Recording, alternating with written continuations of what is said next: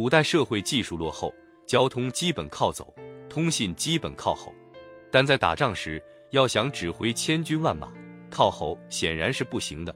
毕竟人的嗓门力度有限，战场上人声、马声此起彼伏，就算给你一支广播站的大喇叭，后面的士兵恐怕也听不清。那么，古代打仗时，军队是如何发号施令的？军旗是古代战场上最重要的指挥工具。春秋时期，《孙子兵法》里就说过：“言不相闻，故谓之今古；事不相见，故谓之惊奇。故夜战多惊鼓，昼战多惊奇，所以辨人之耳目也。”也就是说，军队的指挥在夜晚要靠鼓声，白天则要靠军旗。可见，军旗在军队指挥中起着不可替代的作用。统帅一般会配备一面特大号的旗，作为军队统帅的象征。这种旗叫做大佩。有的统帅则直接使用将领旗，把主帅的姓印在大旗上。统帅身边还配备信号旗，用来传递命令。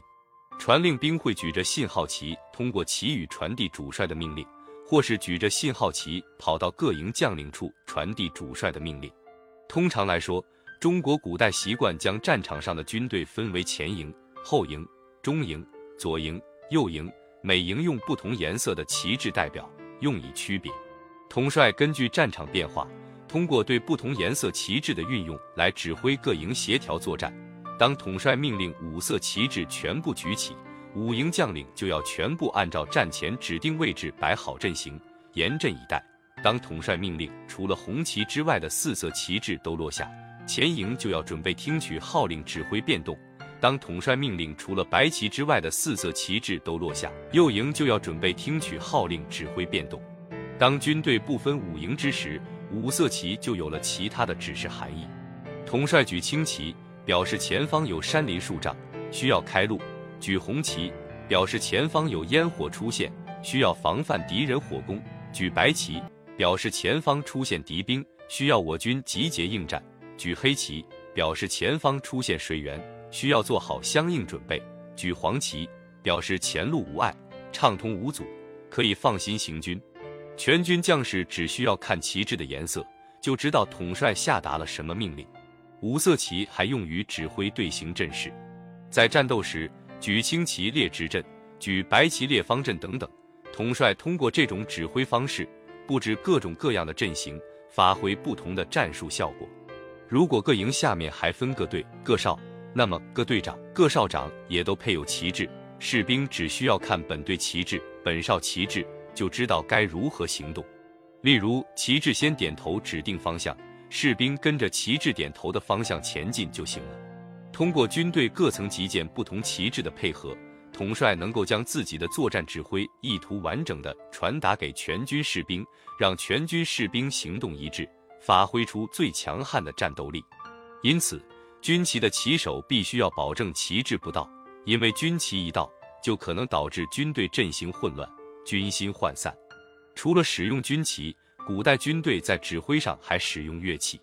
荀子以兵说：“闻鼓声而进，闻金声而退。”这个金不是我们常见的那种圆形大鼓，而是铜筝，一种长得很像铜钟的乐器。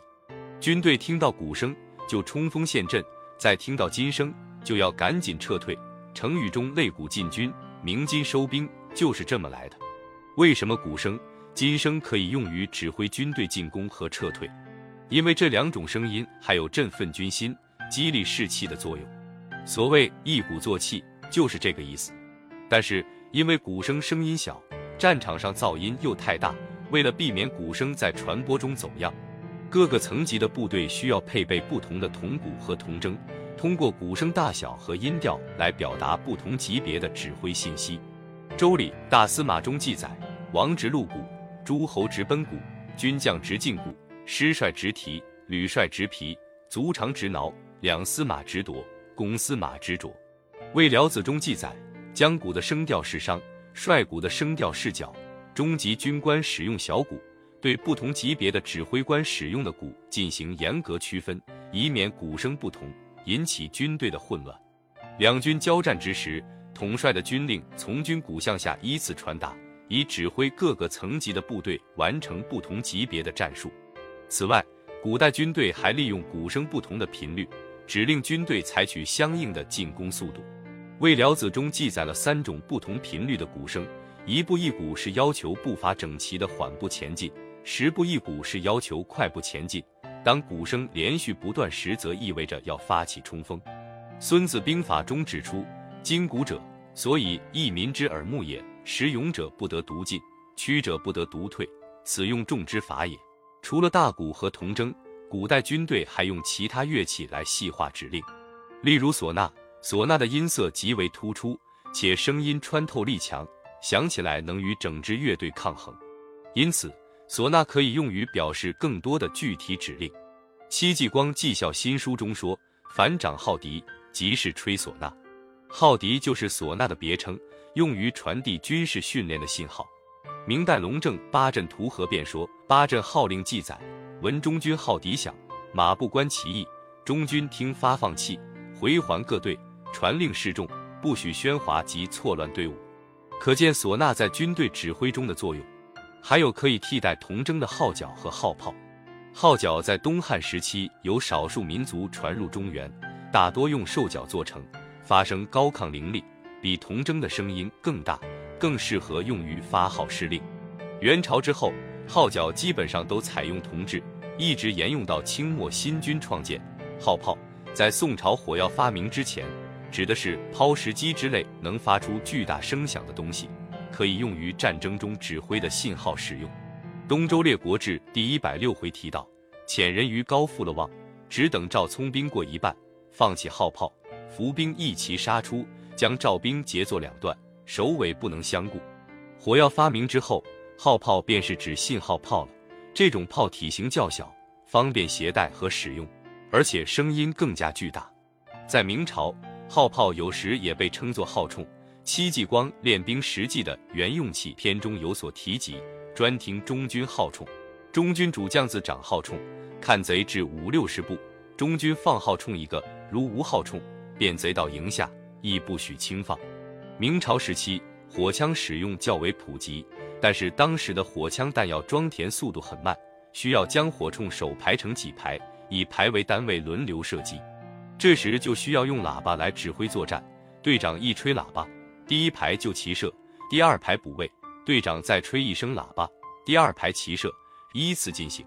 如果敌军不断靠近，在必须短兵相接之时，队长就连续吹喇叭不停，所有火铳手齐射一轮，然后全部后退回阵内，由步兵负责与敌军厮杀，整个指挥过程井然有序。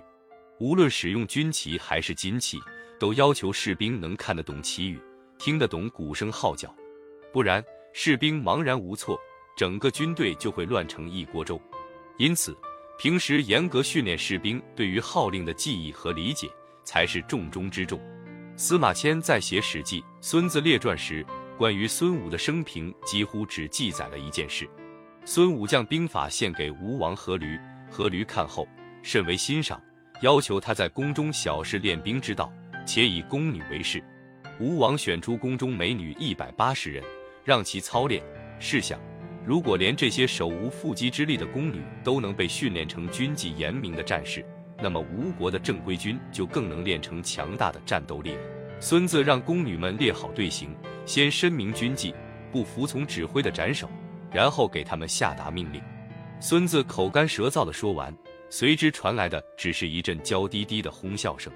孙子亲自擂鼓号令，宫女们依然笑成一团。在他们看来，这只是大王带他们玩的一出游戏。由于宫女们不听从鼓声行动，孙子便动用之前申明的军法，斩首两名为首的宫女。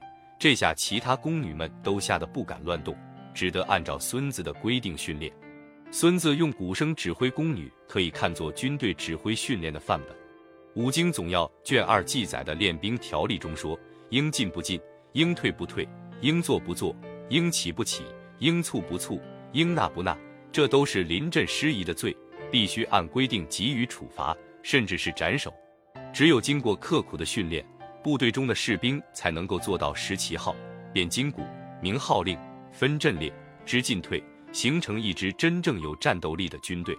明代军队中有一个歌诀，歌词为：共作一个眼，共作一个耳，共作一个心。何贼不可杀，何功不可立。当千军万马都能够听懂、听从统帅的发号施令，这支军队才能够所向披靡。